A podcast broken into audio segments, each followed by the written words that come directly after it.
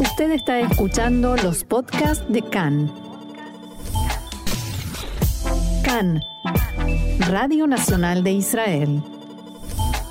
Anticipábamos en nuestros titulares un artículo del periódico The New York Times que se publicó esta semana, que generó muchísima polémica. Nosotros, Marcelo, vamos a dar la información, vamos a compartir las explicaciones del autor del artículo y por la diferencia horaria no podemos hacerlo hoy, pero vamos a tratar de recabar opiniones autorizadas. Todo esto lo estoy diciendo para señalar que no vamos a dar nuestra opinión sobre el tema.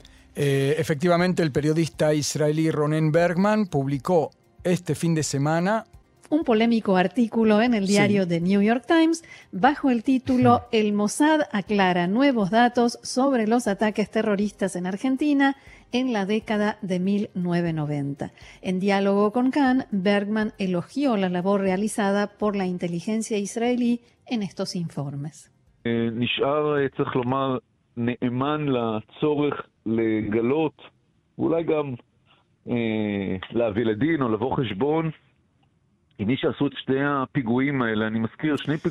El Mossad permaneció fiel a la necesidad de descubrir, quizás también de llevar a juicio o cerrar cuentas con quienes llevaron a cabo estos dos atentados. Y quiero recordar dos atentados de los más terribles y letales que alguna vez fueran cometidos contra objetivos israelíes y judíos. A lo largo de muchos años, frente a montañas de información de inteligencia, en parte contradictoria, la inteligencia israelí intentó esclarecer qué fue exactamente lo que sucedió en diciembre del año pasado, 2021, en el Mossad terminaron de escribir dos investigaciones, una sobre el atentado de 1992 y otra sobre el de 1994. Se ha publicado mucho, pero por primera vez se puede comprender qué sucedió allí detrás de bambalinas y afortunadamente nosotros podemos ofrecer una síntesis de esos informes en el New York Times. De acuerdo con estos informes reflejados en el artículo, los atentados, abro comillas, fueron llevados a cabo por una unidad secreta de Hezbollah cuyos agentes, contrario a las afirmaciones generalizadas, no recibieron ayuda, no fueron ayudados a sabiendas por ciudadanos argentinos ni asistidos en el terreno por Irán.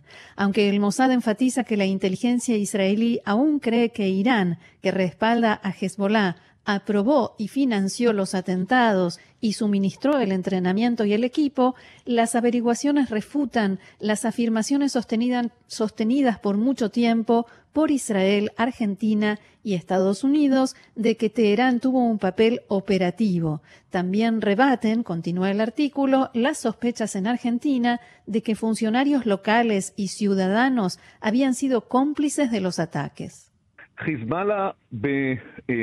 הוראה, תמיכה, מימון וסיוע לוגיסטי ו, ובציוד, כבר שנים אחורה מבסס רשת של Hezbollah, por orden, con apoyo, financiamiento, ayuda logística y equipamiento de Irán, ya años antes estableció una red de células dormidas en América del Sur. ¿Por qué lo hizo?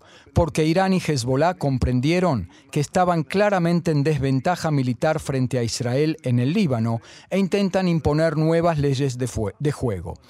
De modo tal que si Israel actúa contra Hezbollah en el Líbano o después contra el proyecto nuclear iraní, existe la posibilidad de golpear a Israel en su punto débil, que son sus representaciones diplomáticas y los judíos en el mundo, y es difícil, por supuesto, proteger a todos todo el tiempo.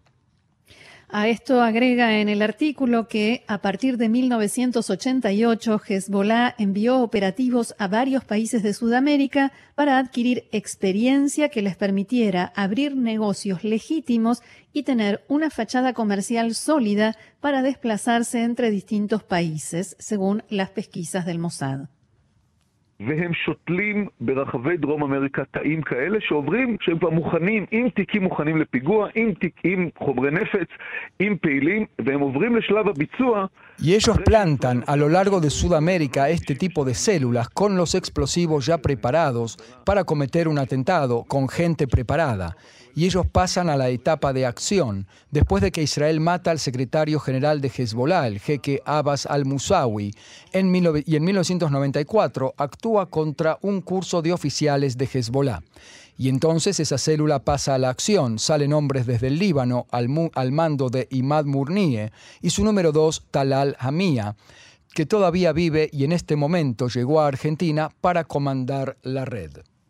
מה שיש בדוחות המוסד, פעם הראשונה, זה פירוט, הייתי אומר, שעה, שעה, שנייה, שנייה, מה קרה ואיך הביאו בבקבוקי שמפו וקופסאות שוקולד ממדינות שונות באירופה, שאליהם זה הגיע מלבנון, את Lo que hay en los informes del Mossad por primera vez es un detalle, diría que hora a hora, segundo a segundo, sobre qué sucedió y cómo trajeron en botellas de shampoo y cajas de chocolate desde el Líbano a través de distintos países de Europa el material explosivo y lo escondieron en un parque en Buenos Aires. Y en el momento indicado sacaron de allí los explosivos, lo juntaron con fertilizantes que fueron traídos a la Argentina desde la triple frontera por medio de una empresa comercial que servía de tapadera para Hezbollah. En Buenos Aires fueron colocados en el coche bomba que había sido comprado poco tiempo antes. Según la investigación del Mossad reflejada en este artículo, los mismos operativos de Hezbollah responsables del bombardeo mm, del ataque a la AMIA el 18 de julio de 1994 estuvieron detrás del derribo de un avión de pasajeros panameño al día siguiente, un incidente en el que murieron 21 pasajeros, entre los que se encontraban 12 líderes de la comunidad judía en Panamá, dice el artículo. También que los documentos del Mossad indican que los responsables de los dos ataques nunca fueron llevados ante la justicia ni fallecieron en los diversos ataques que Israel realizó a lo largo de los años contra Hezbollah. De acuerdo con Bergman, quienes integraban estas células viven hoy en día en Beirut.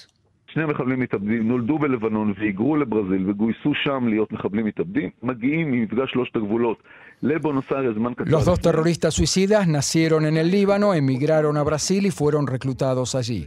Llegaron desde la triple frontera a Buenos Aires poco tiempo antes. Y la misma unidad, las mismas personas, con excepción del terrorista suicida, por supuesto, la misma red operativa de Hezbollah comete, yo diría que exactamente uno igual al otro, los dos atentados.